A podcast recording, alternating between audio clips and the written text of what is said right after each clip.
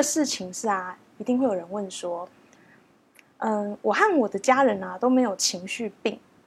没有躁郁症，那我还需要了解情绪病或躁郁症吗？那这边先提供一个呃一个美国的流行率哈。那大家都知道，其实我们在就读心理系的学生在就读啊、就读的时候，我们大部分读到的一个研究的文献，或是大规模的统计的研究呢，都是来自于美国。好，因为美国其实花费非常多的呃公共卫生的经费在投入在这个基础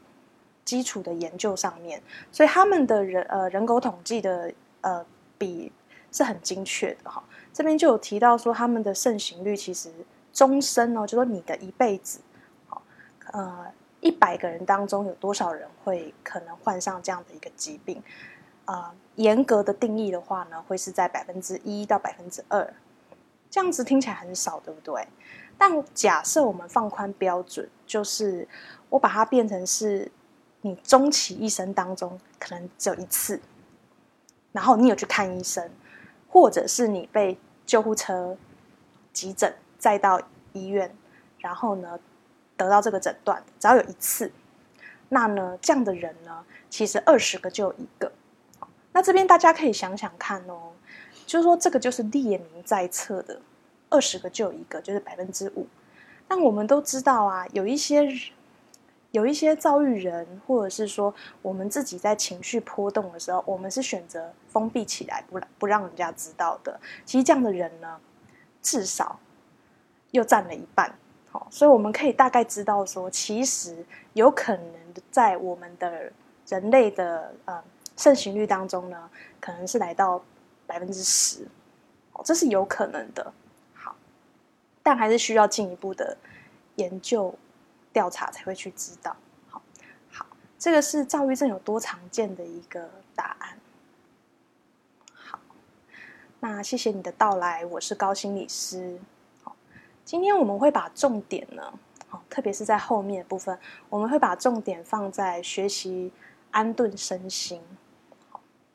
那有些人说啊，为什么需要来做心理咨商、心理治疗？我觉得我可以很快站起来，或者是嗯，跟朋友聊聊天就好啦。那觉得嗯，如果能够帮助自己，就是自己自己躲起来，自己帮助自己就好了。为什么需要寻求帮助？呃，我我想要扭转一个这样的问题是说，第一个事情是部分是，如果有这个机会，你被帮助到了。你去寻求帮助，你被帮助到了。其实这也意味着你更在乎你现在所面对的问题，然后或许也可以更有效的去解决这个方，也解决这个问题。然后另外一个就是说，你会开始去体会说，呃，愿意开口去寻求帮助这件事情有多困难。那我觉得今天大家有一个机会，请你来聆听。那这个机会呢？或许其实是因为这里面的资讯对你是有一些帮助的。好，那无论是呢，到时候有机会的话来呃，透过小帮手啊来跟我们呃私讯聊一聊，这个都会是一个寻求帮助的方法。好，那这也是一种能力。好，那这个是我改编我们小时候听过的一段词啊，叫“问世间躁郁为何物”。直叫人跌宕起伏。最近很多人在帮古人改装那个诗词，然后我自己也把它改装了一下。好，呃，我先说一下好了，我跟躁郁症这样子的一个啊、临床主题，其实我在实习的时候，接触到的躁郁症的个案呢，多半呢是在急性病房，在带团体的时候会碰到。那那个时候呢，其实我看到就是第一型的躁郁症，等下后嗯，第一型的躁郁症，那通常他们是很严重的，他们那个时候呢会来呃急急诊室的呃那个急性病房的窗户，不停的跟你聊天，好，所以这个地方就会知道说，其实躁郁症呢，它有分，它像一个一条线的两端，他一定有最严重的时候，或是急性期，但有时候他也会轻微到让你没有办法发现，那是躁郁症的的当事人，躁郁人。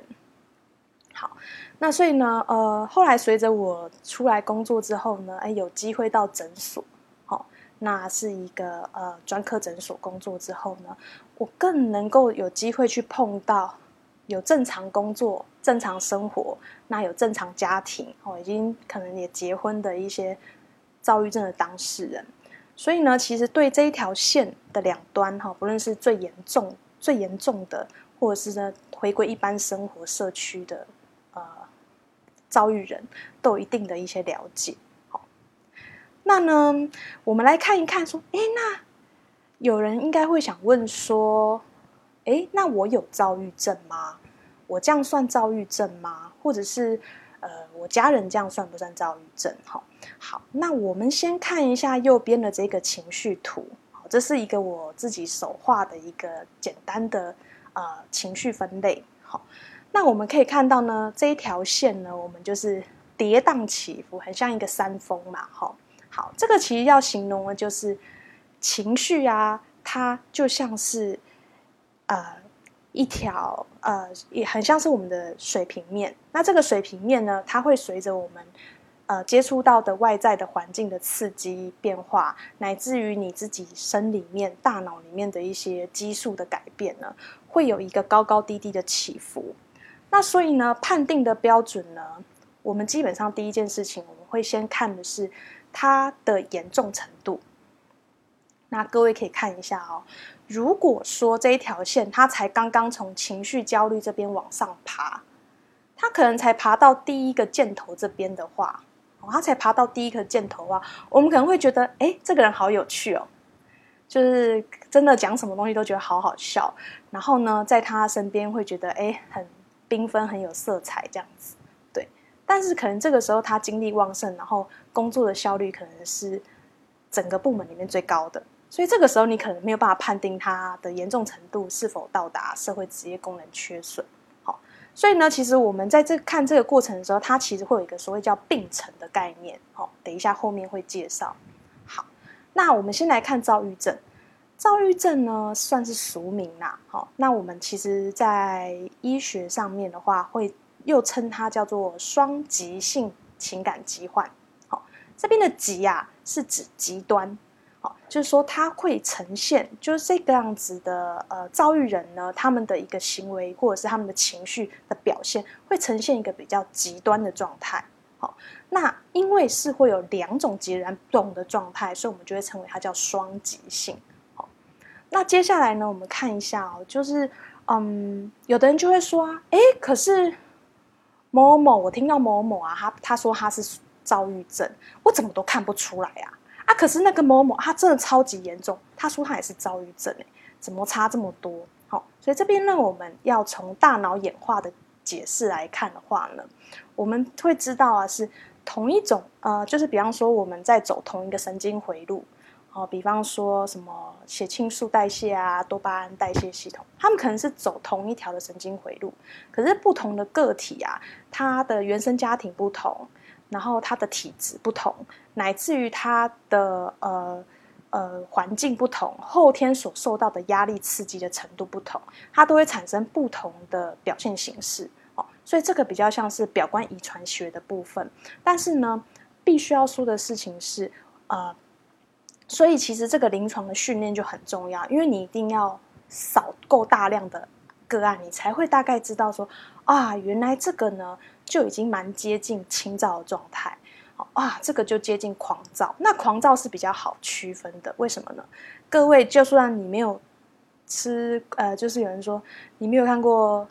你没有吃过猪肉，你可能看过猪走路之类的。如果说你看哦，如果这个这一条心情的图，情绪分类已经走到第三个箭头的时候，哦，就是狂躁通常会拉到很高，那可能好几天不睡觉，然后呃思考已经呃呈现一个混乱的状态，时序也是颠倒的之类的。这个时候其实就算你不是受过专业训练的。心理从业人员，其实你都可以分得出来，好，所以说狂躁是比较好区分的。那轻躁的状态可能就要靠啊、心理专业人员、哈、医疗专业人员来做判断。那呢，接下来我们先来聊一下躁郁症躁状态的特征。我们刚刚有提到嘛，双极性就是指它有两种极端，所以我们先来介绍一个啊、其中一个，其中一种的极端状态就是躁状态。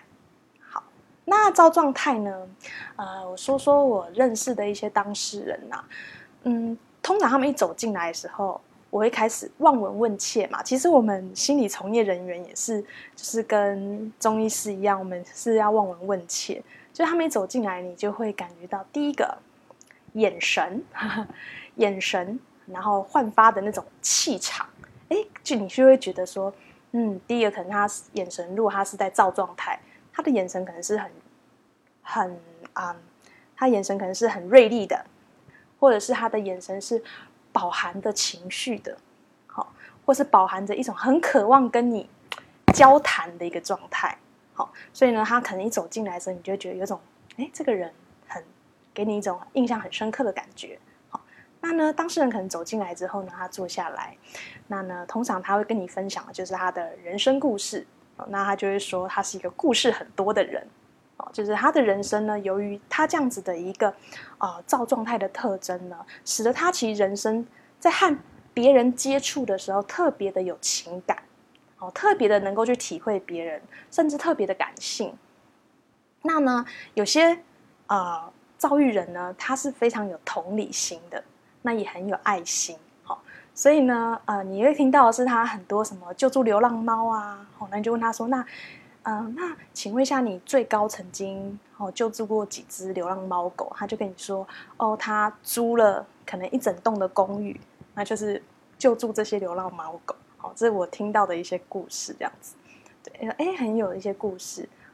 然后呢，或是一些奉献，哦，就是为他人或是为他所爱投入的事物呢，故呃非常非常奉献的一些故事。好，那另外呢，就是说。你也会在躁郁人的身上听到一段又一段深刻的感情经历，好，那可能不少为数不少的当事人呢，都会讲述到为爱走天涯，哦，什么呃，可能就是当初的那一一眼瞬间，好，一眼瞬间呢就认定了彼此，天雷勾动地火，觉得今生他就直觉。哦而且他通常躁郁人，他在躁状态的时候，因为他的大脑是非常活化的，所以他其实会莫名的呢会被感觉所触动，哦，就是他们所说的一个直觉状态。那他可能就会用这样的一个直觉呢驱动之后，他就会做一个决定，好，所以呢就会常听到未来走天，就决定的就是他跟着他走，哦，就大概是这样的故事，或是呃，就是可能年纪很轻啊，就是北上，好，为了多赚一点。就敢哦，当年就是敢这样子跟着大人偷偷坐野鸡、野野车、野鸡车，然后这样子上台北来打拼这样子哈。但相对的呢，你会听到一些故事是情商的故事，什么为了谁谁得不到，然后就被骗财骗色啊，然后就开始情商，就掉下去的一种状态。那或者是他会跟你分享他人生中过去啊，有一些特别绚烂的各种计划。那这边要特别注意的事情啊，是这边的计划呢，我们我们想象的他们的计划应该都是呃打拼奋斗的嘛，吼。可是我们刚刚提到，如果他被伤的特别重，你会听到可能是他的自杀计划。好，那呢，你去听他的时候，你会也可以从他的自杀计划里面听出不同的特征。好，躁郁人呢，他们的呃自杀计划呢，有的时候是很疯狂的，有的时候是很浪漫的。很壮烈的，就是他绝对不会是平淡无奇的。你想象中的那个什么，嗯，可能就是用烧炭的方式啊，去结束掉自己的生命。他们想的方法，你都会觉得啊，就是有时候你常常会很难以置信，说这个是自杀吗？就比方说，我听到的一些当事人，他们可能会形容说，他决定他要在这个执行 suicide 之前，他要去浪游，好，然后就骑什么脚踏车啊，绕绕。台湾几好几圈啦、啊，这样这样的故事我倒是听过不少哈。所以呢，我们来看一下它的特征哦，就是两个重点。第一个是呢，它会被情绪所驱动，所以说你可以听到的事情是很强烈的情绪色彩，情绪的感受，它是被那个感受呢驱动之后间接做的一个思考跟行动。第二个地部分是呢，这个是我们心理学上讲的，叫做吊桥效应。那吊桥效应是什么呢？就是啊、一对男女，好，可能他们只是普通的亲近状态，可能友达以呃恋人以上，哎、呃，友达以上恋人未满。可是他们一起去走那个吊桥的时候呢，那个桥很高嘛，然后瞬间有一种好像。啊，肾上腺素激发之后，就是有种很害怕的感觉。那这个时候呢，可能这个男生就搂着女方说：“别怕，我在你身边。”这个时候一瞬间，他看到这个男生的时候，他觉得：“哎，我整个人那个悬在心那种激荡的感觉，他会做一个这样的连接，然后就被驱动说啊，就决定是他了。”哦，所以呢，躁郁他其实还有一个部分是他做的很多的计划。他做的很多的思考跟行动，可能是被受到这样的一个吊桥效应所激发。这个也是呃，如果你有一个躁郁的体质，但你知道你一你一直知道自己有这个状况，可是你控制的很好，那你没有吃药，那你也要知道，有的时候你做的很多的决定，会不会是被这个吊桥效应所激发？好，就是这个部分是我们可以特别的去做自我平衡的部分。好，那再来呢，就是聊到躁郁症的另外一个极端，叫做郁状态。好那前面是那个躁啊，就是躁与郁的过度追加与投入呢，会使得情绪波动的反弹。哦，前面你看我们拉的有多高，对不对？那掉的就会有多低嘛。好，哦，所以呢，当你躁跟郁呢不断去追加，哦，那你就会开始出现患得患失嘛，你的情绪波动就会开始有一个反转。哦，就是达到顶点的时候，就像云霄飞车哦，就好像你去那个玩那个很刺激的云霄飞车，拉到顶点的时候呢，它总要掉下来的嘛。所以呢，那个掉那个高度呢，重力加速度整个拉下来之后，你看它会掉到多低？好，所以说呢，如果你这边呢拉越高，那你就会掉多低？好，就会进入了躁郁型的郁状态。好，那这边特别呢，我们来看一下，就是郁状态的一个表现。好，比方说沮丧、忧郁、不快乐，这是指心情的部分。第二个部分其实是它会影响的是你的认知，就是你的自我观感，包含你会觉得自己没有价值感啊，低自尊、自我效能不足。那另外一个是你会发现很挑剔，对自己的态度是非常挑剔的哈。那这边有一些人他可能会变得是投射，他会对身边的人是非常的挑剔不满的。其实那个可能是一种投射。好，那另外一个就是呢，忧郁它也不单只是忧郁心情，它可能会落入一种有点像焦虑型的忧虑。焦虑型的忧郁，就他其实常常会陷入一种很缓慢的思考跟担心、害怕、发抖，然后呢，或者是悲观啊，容易有罪恶感跟后悔。好，所以这边特别要提的就是说，忧郁啊，它不单是心情，它其实也是一个认知，也是一个呃身体生病。所以其实有不少当事人会告诉我们说啊，遭遇人啊，他掉入忧郁的时候，他会抱怨的不是忧郁。他会跟你抱怨说，他有很多的疼痛都治不好，哪边痛，胃痛啊，哪里痛。然后我觉得我们当然第一个要请他去做生理检查嘛，那他就说去过了，医生做胃镜啊，做什么都发现是没有问题的。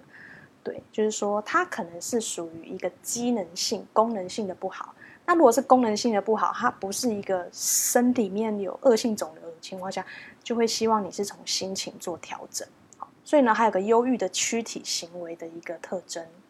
好，那所以忧郁啊，它不单是心情。那就我自己的临床工作经验，我觉得它更像是一个回圈。好，什么叫回圈呢？我们下面就写不想出门、不想理人、不想社交嘛，这是三大点。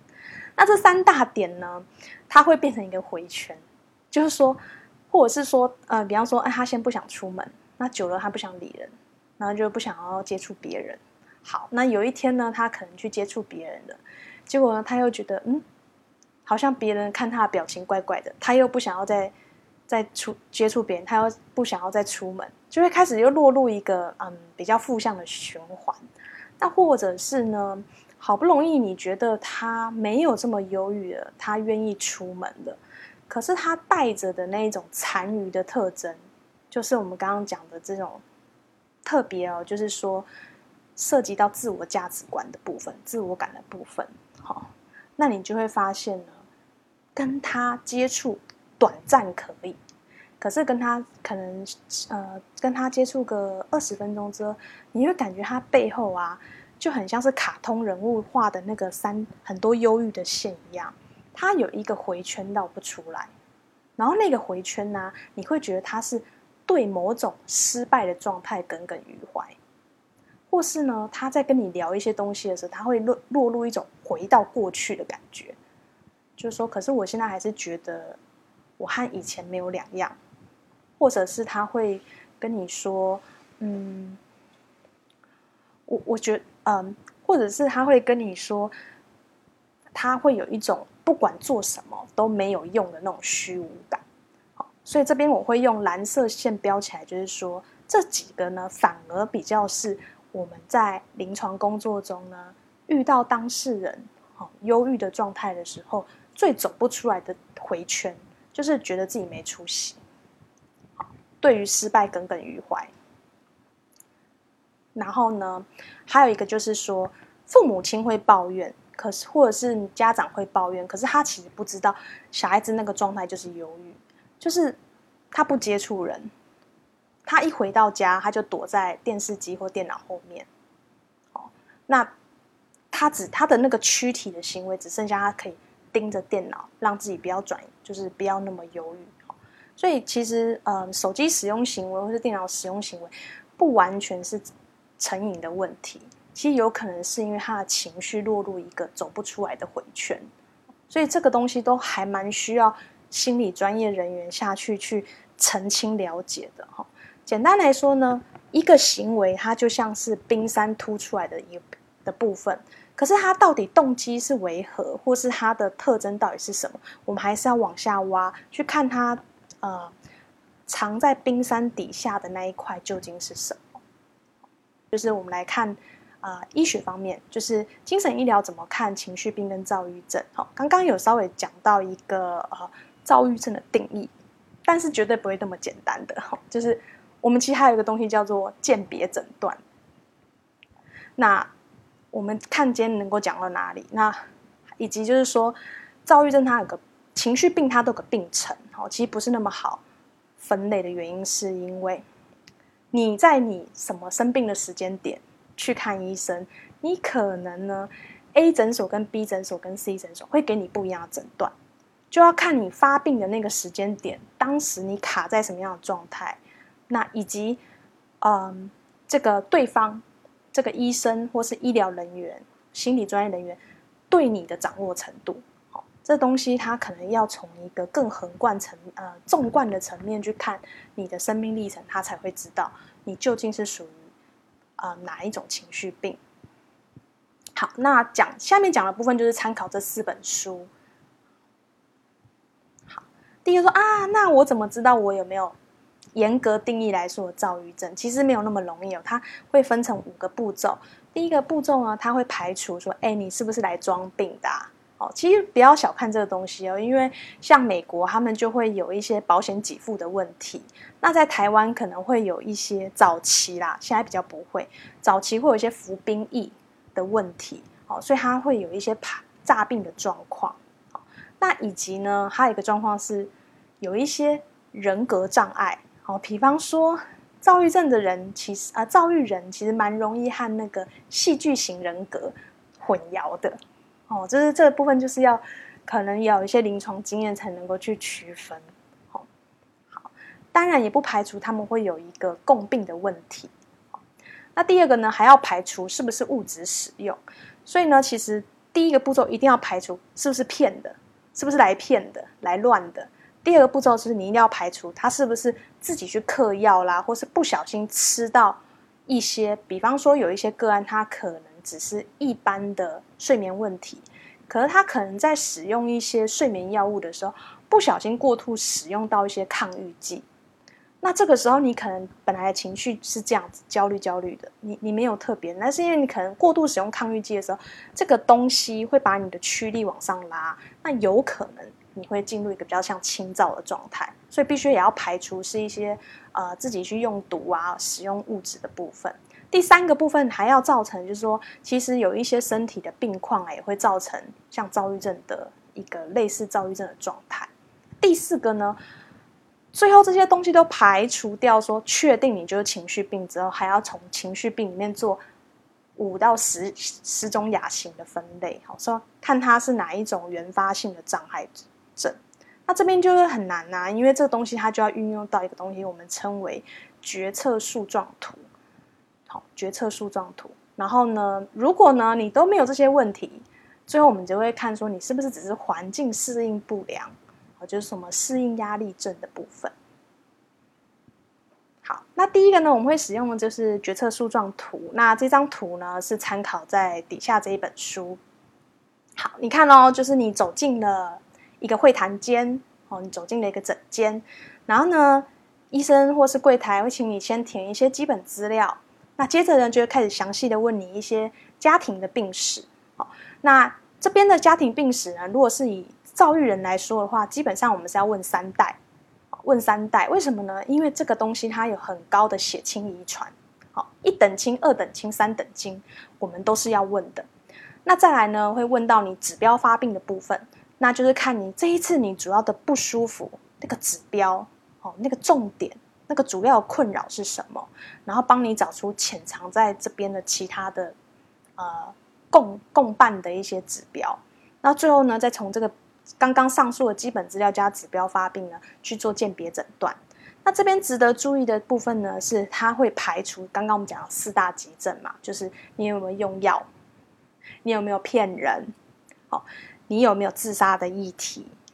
以及呢，你有没有其他身体中毒，或是说造成身体立即的危害，这些四大急症之后呢，才会进到精神疾病的分类。好，那各位可以看一下，就是我们这边有一个黄色线的部分，有去帮你们区分出来啊。就是最上面呢，我们可以看到他们把我们的常见的身心疾病呢，做成了一个一个金字塔的形状。那在最上面的这几个呢，是我们会认为啊，你如果有这些东西，一定要先排除掉，就是说这个东西它就是我们的主要诊断。那你只要落入的话，就会直接就掉到这个诊断里面。但如果没有这么严重，才会往下继续去跑。好比方说，你有没有轻躁的状态，或是狂躁的状态？如果这个东西有抓出来的时候，你就会在金字塔最上面。那如果你完全都没有曾经这样子，就像飙云霄飞车的这种情绪或行为状态，才有可能说啊，你可能就是轻微的忧郁啦、轻微的焦虑跟轻微的人格障碍。所以还是有轻、轻重缓急的。好，这个决策树状图呢，可以帮助我们找到轻重缓急。好那第二个啊、等一下，决策树状图，然后再来就是我们要做鉴别诊断了。好，假设我们确认好你是这个躁郁症，可是有些人会说，哎，我会不会可能是因为身体的一些其他的医学状况、内科疾病？这是有可能的哦。我们来看一下，其实你们可以看到，其实有非常多相关的内科疾病啊，是和我们躁郁人这个躁郁症。的这个状况是非常的接近的，应该是说，但这边要跟大家澄清的地方是呢，其实目前的医学研究是没有是没有特别的有办法去做所谓的啊、可以做大量的相关研究，可是很难去确认是鸡生蛋还是蛋生鸡。我们只知道说有一些高相关。好，那包含这边我特别有提到的事情是，躁郁症、躁郁人他的心跳心率不整。这个这个状况很有可能会造成你的副交感神经的故障，哦，对，应该说心跳心律不整这个原因可能是来自于你副交感神经的故障，然后也有可能会造成你心脏敏感性比较高，那也和代谢异常有关。我们都知道，其实躁郁症也就是双极性的情感障碍症，它比较大的问题是它是影响你的情绪波动嘛。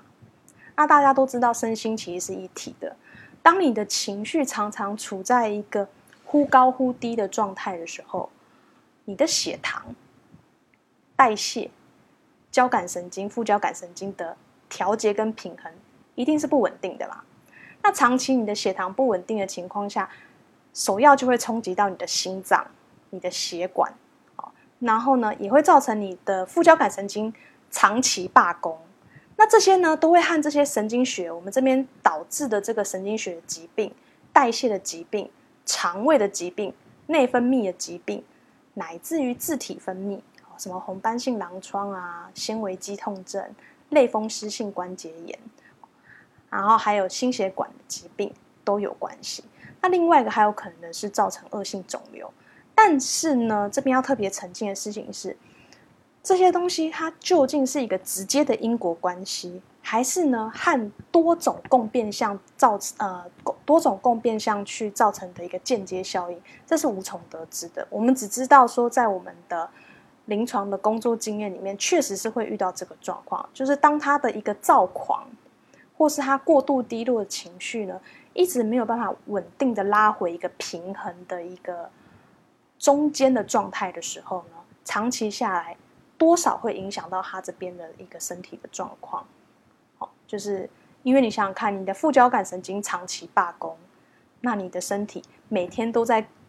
自己跟自己打架，久而久之就会造成免疫系统的一个异常。好，这都是有可能的。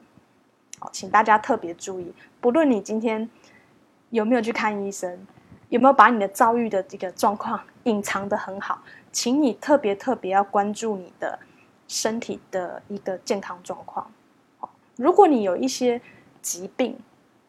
代谢的疾病啊、免疫系统的疾病，一直治疗都不好，可能你要从你的情绪的问题去找出那个源头。好，那鉴别诊断二呢，是有些小朋友啊，就是有些青少年的小朋友，嗯、呃，我们在临床上发现啊，他们注意力不集中，注意力不集中的这个。诊断和后来成人的躁郁症之间，其实有部分的高重叠性哦。怎么说呢？这边有做这样的表去帮他帮大家做一个比较。我们来看看为什么会有这么高的重叠性哦。第一个事情是注意力缺失的过动啊，好，就是你当你注意力缺失过动的时候，你是不是很容易不耐烦？就很不耐烦啊，所以你可能就会出现哦，有点发脾气的那种样子。但你来得快去得快，你不是记仇，你也不是在操弄别人，你纯粹就是不耐烦，所以那个脾气就比较大一点。这个是不是和我们双极性疾患里面的轻躁是不是有点像？就说哦，很容易发脾气。因为这个东西它其实有的时候在鉴别上面，它其实会有一些重叠相关的地方。那另外一个就是易分神嘛。就是思绪会这样跳来跳去的，那这边是不是和我们双极性疾患里面的那个意念有的时候会思考会比较跳痛，然后有一点冲动，是不是它其实这个特征这个 feature 是很接近的呢？好，那一样维持注意力的困难也和意念飞跃是很有关联的。那另外呢，呃，不专心听别人。说话沉浸在自我的世界，这个东西也都很接近哦。就包含就是注意力不集中、分散的时候呢，呃，你大脑就容易释放无聊感。那你释放无聊感的时候呢，你你的专注力就开始出现一些呃问题，然后呢，导致你情绪上面的波动。所以注意力的问题和情绪的问题，其实在临床工作中你会发现是它有高相关的。所以呢，我们的有一些躁郁人。好，我们的一些躁郁症的当事人，他们会问一个问题说：“啊、会问一个问题说，呃，高心理师，我我我觉得我状态其实都稳定了耶，那为什么呃医生还是有帮我开白天的药？哦，还有维持睡眠的药？我说，哎，你帮我看一下你的药袋，他真的就剩下情绪稳定剂都没吃，他就是吃一颗。”白天的那个注意力维持的药跟晚上睡眠的药，我说，哎，那对啊，那就代表你真的学会了怎么调节你的情绪。可是呢，你先天注意力比较缺失那个部分，比较容易没电。你的注意力大脑比较容易没电，这个部分还是可以靠白天那一颗注意力要来维持。那另外呢，你注意力比较容易分散嘛，你就会特别喜欢什么？深夜那种完全不会被打扰、那种很沉浸式的空间，所以呢，你可能会很容易晚睡。为了要维持你白天的注意力效率，所以要开一颗睡眠促睡的药，让你早一点睡。所以你可能最后就是有些躁郁症的当事人真的很棒，他到最后其实是没有吃情绪的药物，他也不用吃抗忧郁剂，他就靠自己。可是他注意力跟睡眠，他多少还是需要调节他的那个日常作息，还是会吃一点维持的药物。所以我们可以注意到，其实有的时候呢，你会发现，其实当你开始求助心理专业人员的时候，你会发现你的心理问题远远不止你一开始以为的那个单纯一种问题那么简单。有的时候是共病的好多种，这都是很正常的。好，所以呢，这就问到一个问题了，就是在鉴别诊断的困难度，就是啊，通常遭遇的当事人或遭遇人，他们会来寻求帮助的状态，可能是他掉下去，坐云霄飞车掉下去，忧郁的那个状态是他来求助。但是呢，他真的只是忧郁症吗？如果你没有仔细的去问他其他的时间点，然后乃至于他国小国中发生的事情，你可能就没有办法完全的了解他的一个情绪的一个历程，哦，更了解这个人。所以我们可以看到，他们其实会有一些很高相关的地方，包含呐、嗯，青少年躁郁症呢，他们尽管忧郁，好，看看第五点，尽管忧郁，但是他们其实还是一个蛮有活力，然后呢，兴趣很多的那种那种班上的同学，好，然后另外一个就是呢。如果他是青少年的时候被诊断为忧郁症，可是他可能如果他的家族史其实是有一至少一个到两个是被诊断为躁郁症，其实你都要去特别留心，有可能他的病程在跑的时候，在大学啊，或是到出社会有更多压力刺激的时候，他会出现另外一种极端状态，那这个时候他可能诊断就会被改为双双极性的就是躁郁症的部分。所以说，这是他其实这个病程的诊断，我们都需要那时间慢慢的去看。我们再用这张图再做一个更清楚的说明，就是说，你生病不同的时间点去看医生，其实你的疾病判断诊断都会变。我们刚刚提到嘛，如果你是青少年的时候，很早就去看医生，你可能是在第一个白色的粗线头这边画的，就你可能是在第一个情绪掉下去，比方说考试压力大。好，然后考试证考不好，失恋，好，被霸凌，然后嗯被排挤，或是父母亲离异，或是父母亲的高张力的冲突，让你的情绪掉下去。这时候你会有第一个极端状态，就是忧郁的状态。那这时候你都还没有躁、狂躁或是轻躁的状态的时候，可能就会下诊断是疑似单极性。就是疑似忧郁症，轻微忧郁症。好，那接下来呢？你第一个发病了嘛？进到第二个箭头的时候，你会出现的是，哎，你可能过了一两年。那因为你的个性上面，你的个性上面的，因为我们生病这人的体质都会变得比较敏感，情绪的感受力也会变得比较敏感。所以呢，你可能是因为那个比较敏感的原因。第二次的时候呢，又再掉下去一次了，好，就再掉下去了。所以接下来呢，反复的一个发病，就会形塑了某一种人格特质。好，所以说你就就会进入我们刚刚讲的忧郁的回圈。好，你可能会进入一种躯体，比方你的情绪、动机啊、身体行为也都低低的。好，做什么事情都比较不引起兴趣。或者动不动会有点想回避哦，出现一个这样子的一个忧郁的人格特质。好哦，这个时候啊，我们会进到一个问题，就是说，你的一个多巴胺啊、血清素的路径已经开开始被改变了，你变得你非常的容易敏感。好，那只要再一次，你可能经历了某一次的压力，或者某一次的特别有成就感的事件，有可能。我们掉的多低？我们刚刚说嘛，情绪的波动过度极端的时候，就会引起反弹，你可能就弹上去了。就在这一次的弹上去呢，就被确立了诊断啊，原来你不是单极性，你不是只有忧郁症，你还有躁郁症这个部分，因为你的这个情绪的波动反弹弹上来了，被我们发现了。好，所以这个时候呢，那接下来呢，只要你有一次的轻躁，你就可以被确立为诊断，就是你就是二。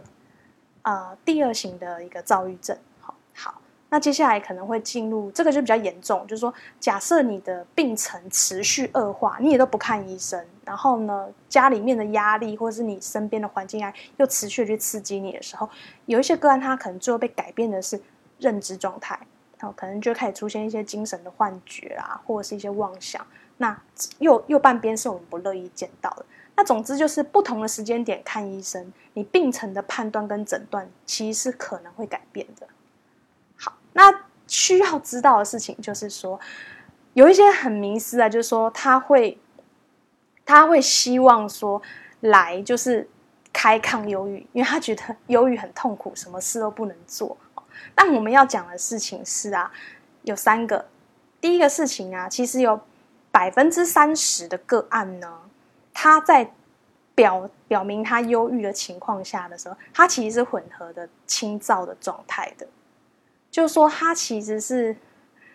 又痛苦并快乐的，就是他其实是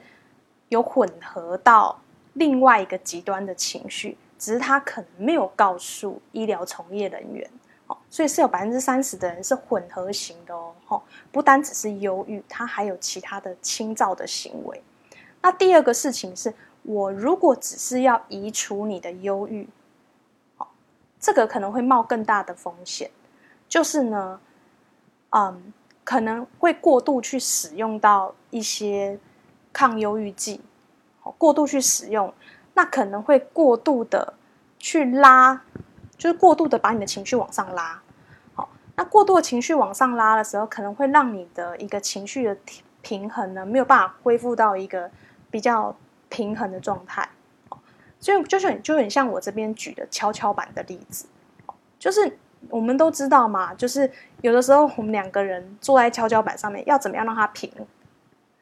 就是我要找到，我们不可能一样重嘛，所以我们一定要调整距离嘛。就是说，哎，如果这个比较胖的人，好，他比例比较重，对不对？比例比较重，我就请他往里面一点点，让他的比重不要这么多。那这个人比较轻。好，一开始的比例就比较轻，所以呢，我要尽量让他的啊、距离把它放这包放到最顶端，这样子才可以让它的比重变重。哈，所以说其实我们在调整这种双极性的情绪病的时候呢，它不仅仅只是移除单一端的问题这么简单。好，所以第一个我们可以看到这张图，就是他如果是在做呃躁郁症的治疗的话呢。按照我们的精神疾病的手册呢，第一个事情是要下去的，就是心情稳定剂，先让这种波动的情绪呢，先把它稳定。那这边特别要讲的事情是，心情稳定剂它不是只有调节抗忧郁，它也有抑制你躁的部分。那心情稳定剂有很多种啊，有一些它其实是会呃。处理你过脑脑部癫痫、脑部过度放电的这个部分，它可以让你有效的降低那个躁的部分。那如果有一些小有一些躁郁人，他是有出现一些比较歇斯底里，或是已经没不理性的、不理性的躁的状态的时候，会加入一点抗精神性的药物做辅助的治疗。你看哦，这边我们的手册建议的是说，抗忧郁剂是。在后面一点点加进去，就是我先我先把这条一开始毛线球是这样嘛，捆成纠缠成一团，我先让这些稳定的东西有机会把它先松开来，好，松开来我是不是比较好整理？虽然松松的没有办法马上平静，可是我可以先让它放松，那放松之后最后再往上拉嘛，好，所以说最后才会加入抗忧郁剂，然后等到你情绪稳定的时候，其实按理来说是要停止的，你要。够有一个你的自己的一个动机，你自己的强度去面对一些困难，然后就是就会停止使用抗忧郁剂，是这样子。好，所以啊，精神医疗呢，这边最后的结论就是，它可以做到的部分啊，就是帮助你呢，啊、呃，刚刚就很像这些药物在不同阶段的使用一样，它让你的生理波动呢恢复平稳。哦，我们刚刚提到嘛，躁郁症的躁状态的时候，就会不断的追加。你身体的所有东西投入哈，所以呢，精神医疗可以帮助你的事情是：一，让你的身体波动恢复平稳；二，降低你的交感神经过度兴奋；以及三，让你好好睡一觉，哦，不是乱睡一顿，就是让你固定时间、固定好好睡觉。那回到我们自己的心理照顾上面呢？好，那为什么会推荐这本书？因为这个是很少见的是，这个坂口公平他自己本身就是一个躁郁症的患者。好，那他写这样的书是说，那如果在我的一个缓解的状态，我仍然残留着这某种躁郁人的特质，那我如何安顿身心？所以呢，如果去读这本书的话，它可以提供你的是一些方法，一。躁郁人可以做得到的部分，那不生病也能够遗呃远离这个遗传性的方法。那还有就是说，你怎么跟这样子的一个遗传体质呢和平共存？四就是说，呃，为什么这边要特别标注人类？就是这个是作者自己的发现。他说，我们只要碰到人，我们就会不自觉过度追加，最终把自己的体力跟驱力耗损。他就说，但是他发现某些极端的躁郁天才，哦，躁郁天才为什么都可以保持这么高的生产力，都不会掉下去？他的结论就是，他觉得啊，因为他们都把这些啊、源源不断的创造力、生产力呢，是投注在非人类的一些发的一些事物上面，然后不眠不休的只关注在自己所关心的事情。他觉得这个方式呢，或许呢。是一个可以安顿自己身心的方法，啊，提供给大家参考。好，那回到清照该如何做自我调整？我们特别要讲哦，是轻躁，以及当你已经获得一定的缓解，好，然后你是在一个比较中间的状态的时候。好，那这边要提醒大家的是，我们刚刚提到呢，躁郁症它就很像是坐云霄飞车，只要你有一次的过度的往上拉，那你就有。就会被拉下来嘛，那这样就算一次。那只要我每减少一次的遭遇循环，其实就是替我自己的人生账户呢多一笔的中间状态的进账。好，所以呢，我们比的并不是，比方你来接受心理师的一个心理照顾，我们比的不是你永远不发病，而是我们有没有机会呢拉长这个中间状态的进账。比方呢，我可以维持十年不发病，我维持二十年不发病，然后呢，一路到可能中老年心平气和，好，那我终身就只发病一次到两次，那这样子不是很好吗？其实你就可以远离这个遗传性的体质。好，所以呢，我们提到就是我们轻躁自我调整，我们最高的目标就是不躁也不郁。不过这边呢，特别要提醒大家的事情是。发病的高峰期，那发病的高峰期呢，有三个。第一个事情是，啊、小孩子的时候，就是啊、青少年状态。那在台湾的青少年啊，就是有的时候是被父母夹击的，或者是被学业、家庭夹击，或者是被学业、人际复杂的人际关系夹击。所以呢，第一个发病的高峰期会是落在。青少年，好，就是国中、高中、大学这段时间。那第二个高峰期会是落在你是那个夹心饼干的中年时代，就是啊、下面是小孩夹你，然后上面是可能父母亲夹你，哦，就是大概可能呃二十几岁到三十五岁之间，那我可能在这个被这个变夹心饼干的这个。啊、青壮年时期。那第三个状态呢，我们是有遇到啦，不过这种通常就会比较轻微一点，就是退休状，就是那个呃老老那个退休状态，就是那个有一些会在这个时候发现，不过这个比例比较少，而且通常比较不会直接进到急性病房，就是可能更年期以后。那男性也有更年期哦，就是说在某一个呃，可能小孩子也离巢了，然后你自己也一下子要从退休，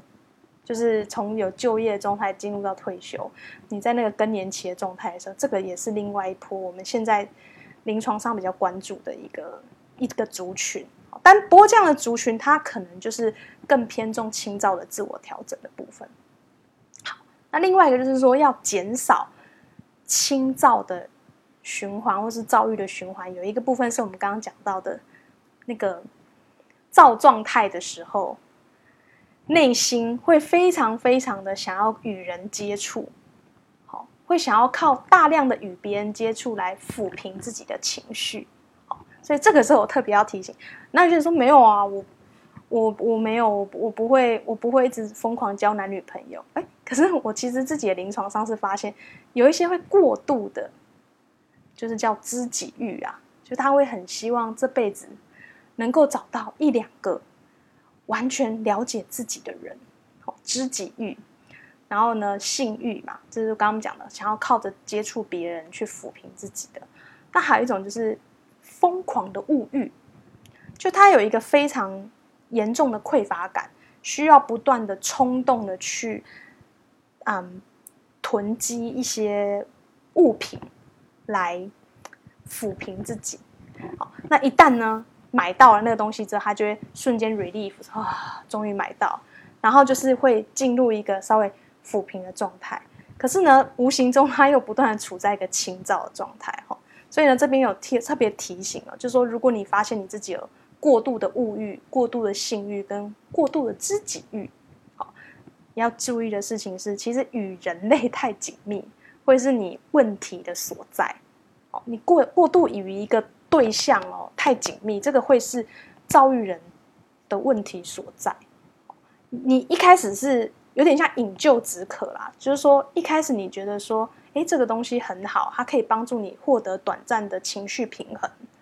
可是每一次你都用这一这一招的话，就无疑是饮鸩止渴。你很渴，可是你却去喝了一个毒药一样。这个其实是会是你的问题所在。那如果今天有机会听到的话，希望诶可能去注意这个部分去做一个调整。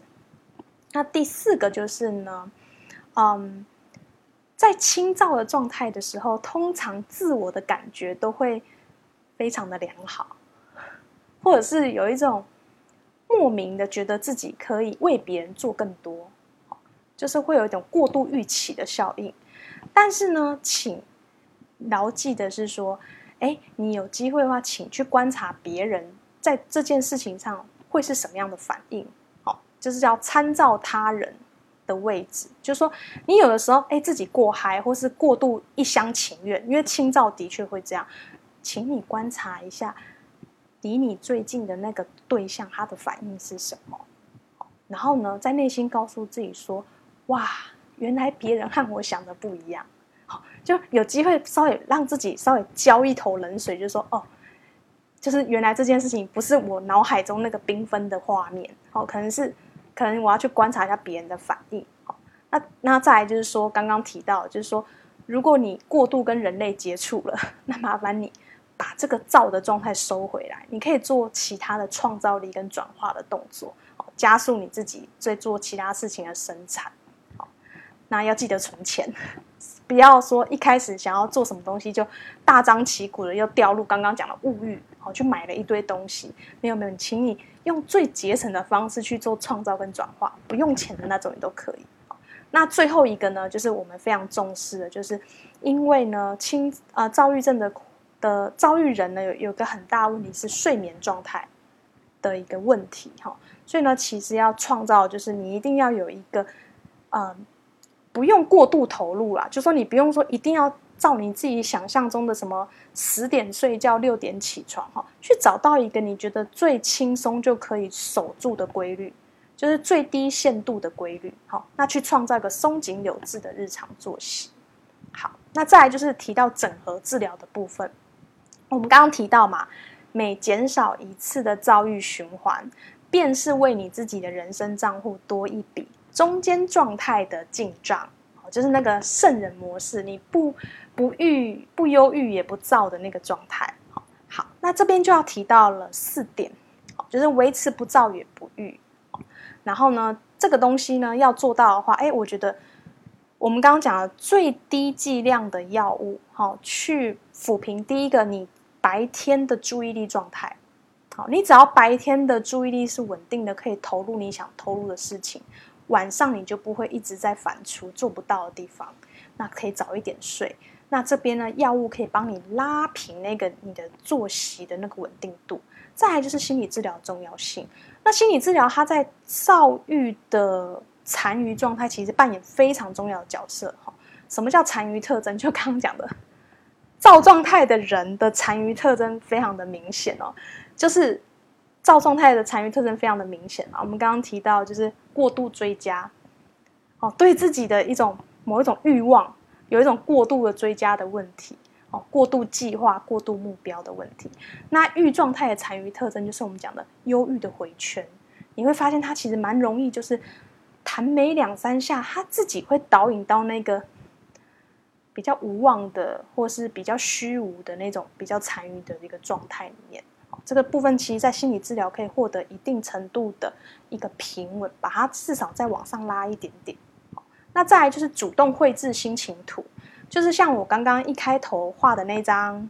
好像云霄飞车，哦，风风点的那一张图片，大家也可以试着这样子去画。那如果说呃有一些呃来听的朋友，你们是有在看医生的，其实你们在每一次回诊的时候，也可以画一个类似这样的一个心情图，那跟啊、自己的主治做一个讨论。好，然后呢，学习安顿身心，好，非常重要。我们刚刚提到，如果你因为躁郁的躁躁状态的残余特征就是他很喜欢弄从自己的身上过度追加。那如果他结合上本身就是一个完美主义者，他就会落入我们这边图上画的叫做期望值的陷阱。那什么叫期望值的陷阱？就是我认为这条回圈会一直很顺畅的不断的进行，也就是说我投入了多少的努力，我不管投入。多少的努力，我最后会得到多少的回报？哦，我落入一个期望值的陷阱，就觉得说我只要投入更多，我一定可以赚更多。我投入更多，我赚更多。那那我目标开始无限的追加，哦，就开始让自己不断的从那个箭头开始往上爬。哦，这是非常危险的哦，请特别小心，请降低期望值。不要认为，或者是你要接受说。三百分的努力，不见得可以换到一百分的报酬。哦，内心一定要有这样的一个，先自我稍微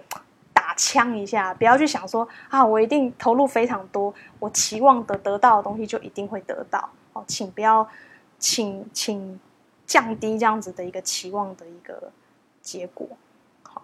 还有一个部分是我觉得特别重要，就是。请先学会放过自己，这不论是对郁状、躁郁症的郁状态，还是躁郁症的躁状态，比起你要急着站起来，其实是来得重要的。那另外一个就是啊，虽然说我非常的鼓励大家寻求帮助，但是其实，在和啊、我自己在和当事人，我在和遭遇人进行一些讨论的时候呢，我并不是在讨论的当下都会要求个案一定要从自己身上找答案。为什么？因为刚刚我们提到躁郁症的一个 残余特征，就是他们会在身上过度追加。哦，这其实是非常危险的。因为其实我们知道很多事情，我们可以负一部分的责任，但很多令人伤心、很令人伤痛的事情，它不是完全在我们身上可以找到答案。哦，这个东西要稍微去厘清，所以自我宽恕跟放松就非常重要。那再来就是呢，呃，也很喜欢探问嘛，因为喜欢自我追加，就会去探问说：“哎，我是什么？我是谁？”那种很很很大的问题。对，像我有时候会被一些青少年问说：“生命的意义是什么？”我说：“呃，其实我不是念哲学系的，我我实在。”我实在哈也很迷茫啦啊！为什么会坐在这里？其实是因为老板说九点到十二点半要在这里，这样就没有开玩笑。我说当然知道说当心理师是一个职业，但同时我也会了解现实生存的状态里面，它会有很多的一个条件，而且这些条件呢都不是因为你是谁而去被设定的，它是一个社会化的一个秩序或是一个社会状态的输出，好。所以这个东西，我觉得我们可以先说一点点这个答案，就是我刚刚讲的降低期望值，就是说啊，我其实就是一个只能想等一下要吃什么的人呐、我就是只能想一下这个月要干什么的人呐、我就是这样的人而已。这个就是自我宽恕跟放松一个最基本的应用。好，所以呢，我其实会期待我的当事人如果来找高心理师的时候呢，我希望你一方面懂得面对问题，但一方面。你也知道说，面对问题的本身，并不代表呢你要把问题跟答案都锁在自己的身上。好，这是我非常期待说我们的讨论呢可以带着这样的精神。那谢谢你们的聆听，我是高心理师。